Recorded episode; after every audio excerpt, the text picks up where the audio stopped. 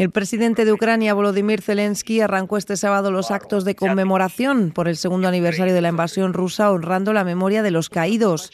En el acto solemne en el aeropuerto de Gostomel, al noroeste de Kiev, participaron la presidenta de la Comisión Europea, Ursula von der Leyen, y los primeros ministros de Canadá, Italia y Bélgica. Zelensky condecoró además a varios soldados y aseguró que Ucrania ganará la guerra.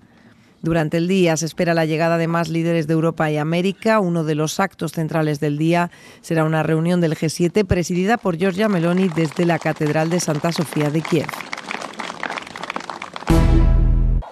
El Ministerio de Sanidad de Gaza, dirigido por Hamas, afirma que la pasada madrugada murieron casi 100 personas en ataques nocturnos en toda la franja, lo que eleva la cifra total de fallecidos a casi 30.000 después de 20 semanas de guerra.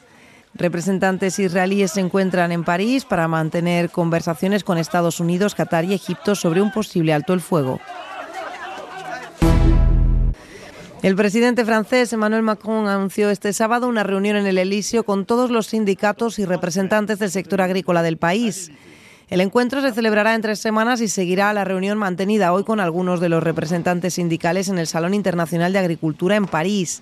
La cita clave para el sector hoy tuvo que retrasar su inauguración por incidentes entre la policía y manifestantes que forzaron la entrada a la feria. Macron promete abordar medidas de emergencia para el campo y los compromisos para un plan agrícola francés y europeo para el 2040. El secretario de Estado estadounidense Anthony Blinken se reunió este viernes en Buenos Aires con el presidente de Argentina, Javier Milei. El mandatario aseguró que su país ha decidido volver al lado de Occidente.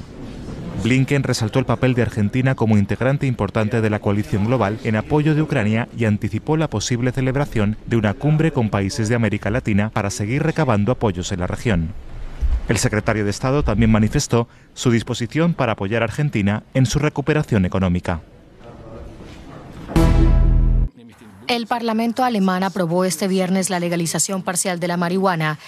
La nueva ley autorizará a partir del primero de abril la posesión de hasta 25 gramos de cannabis en espacios públicos y de hasta 50 gramos en los hogares, entre varias otras medidas. La legalización del cannabis busca combatir el mercado negro de la droga.